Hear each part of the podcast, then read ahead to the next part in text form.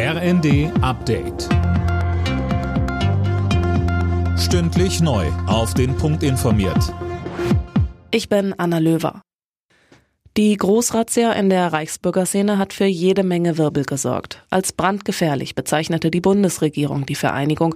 25 Menschen sind festgenommen worden, einige von ihnen sitzen bereits in U-Haft. Sie sollen einen Staatsstreich geplant haben. Bundesinnenministerin Faeser sagte. Das, was wir jetzt als mutmaßlich terroristische Vereinigung sehen, ähm, war offensichtlich so gefährlich, dass der Generalbundesanwalt diese Ermittlungsmaßnahmen heute angeordnet hat. Und insofern ähm, lässt uns das schon sorgen. Ähm, aber Sie haben ja gesehen, der Rechtsstaat handelt, um unsere Demokratie zu schützen. Und dieses harte Handeln muss es auch weiterhin geben.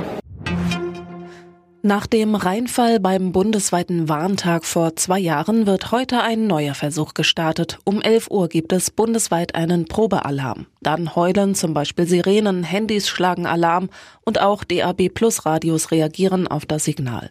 Dazu sagte uns Olaf Korte von der Fraunhofer Gesellschaft. DAB Plus kann jetzt mit diesem Wegsignal, was über das Sendesignal mitgesendet wird, Radios aufwecken bzw. zum Umschalten animieren. Es ist eine ähnliche Funktion, wie man sie aus dem Autoradio im Verkehrsfunk schon kennt, aber jetzt eben auch für herkömmliche normale Radios. Der Ukraine-Krieg und seine Folgen stehen heute erneut im Mittelpunkt der Ministerpräsidentenkonferenz in Berlin. Die Länder fordern vom Bund mehr Unterstützung bei der Unterbringung von Flüchtlingen. Für Streit dürfte auch das Thema Maskenpflicht im ÖPNV sorgen. Hansi Flick bleibt auch nach dem WM-Debakel Bundestrainer. Das gab der DFB am Abend nach einem Krisentreffen bekannt.